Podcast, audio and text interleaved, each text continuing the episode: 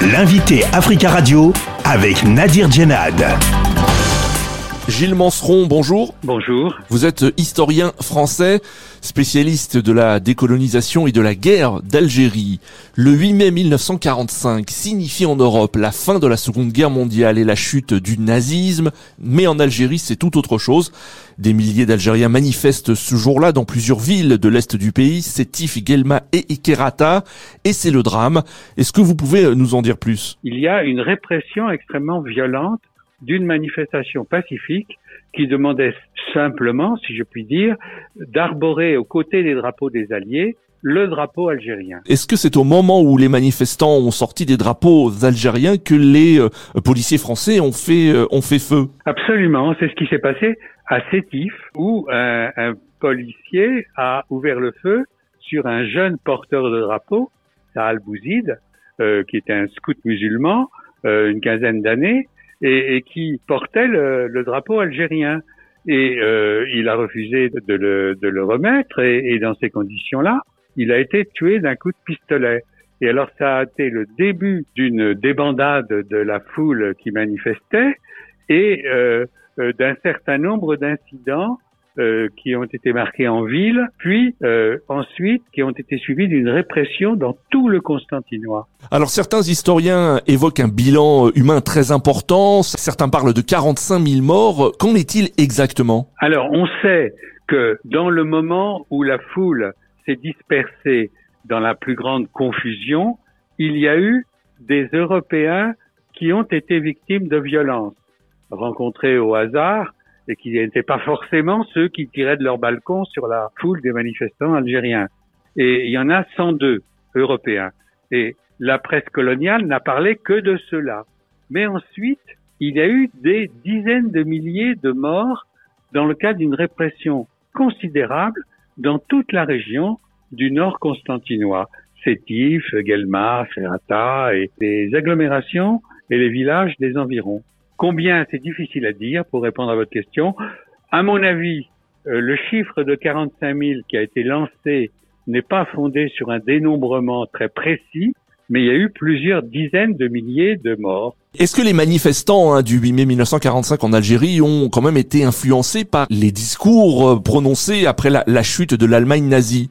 Oui, ils ont été même influencés par les discours qui ont été tenus du temps de la guerre elle-même il y a eu cette euh, euh, charte de l'Atlantique par le président des États-Unis euh, Roosevelt euh, en 1941 qui promettait un avenir de paix fondé sur le droit des peuples à une autonomie, une fin de la colonisation des empires coloniaux. Ils ont été influencés par cela. Et euh, la conférence de San Francisco en avril 45, euh, qui va déboucher sur le système des Nations Unies, fait aussi euh, des, des, promesses d'indépendance des peuples coloniaux. Est-ce que la principale conséquence de ces massacres du 8 mai 1945 est que la guerre d'Algérie débute vraiment ce jour-là le 8 mai 1945 et non le 1er novembre 1954 On peut le considérer, plusieurs historiens, je pense à Mohamed Arbi notamment, euh, qui a été un participant et puis ensuite un historien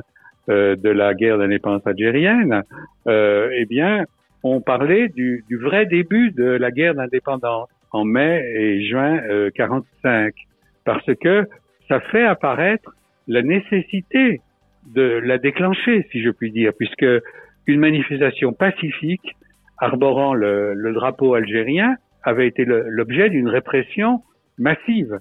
Elle n'avait pas été tolérée. Donc, ça voulait dire que seul le recours aux armes allait pouvoir être une solution pour obtenir euh, les droits euh, du peuple algérien. Que représentent ces événements euh, dramatiques dans la mémoire collective des Algériens aujourd'hui? C'est un, un, événement très important, marqueur de la prise de conscience du fait national algérien.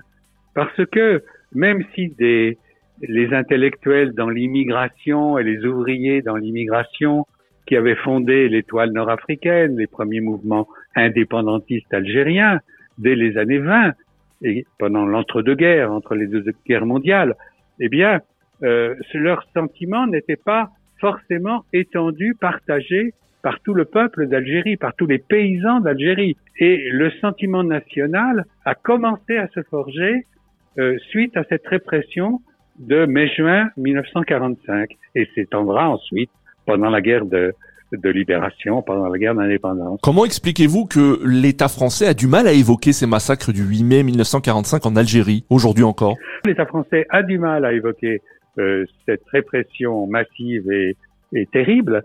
Euh, cela euh, s'explique par la majorité de l'opinion de l'époque et des forces politiques françaises de l'époque qui étaient favorables à la reconstitution de l'empire colonial, si je puis dire, au lendemain de la guerre. D'où euh, ce point euh, qui est un peu un point euh, restant mal, avec une difficulté à le regarder en face, mal accepté par la France, si je dirais, l'opinion française, et il n'y a pas de vraie prise de conscience de l'aberration de l'idée coloniale, de la conquête et de la domination coloniale, qui était une idée folle à l'époque, mais les Français y croyaient en majorité. Pas tous, mais en majorité. Gilles Manseron, merci beaucoup d'avoir euh, répondu à nos questions. Merci à vous. Je rappelle que vous êtes historien euh, français spécialiste de la guerre d'Algérie et de la décolonisation.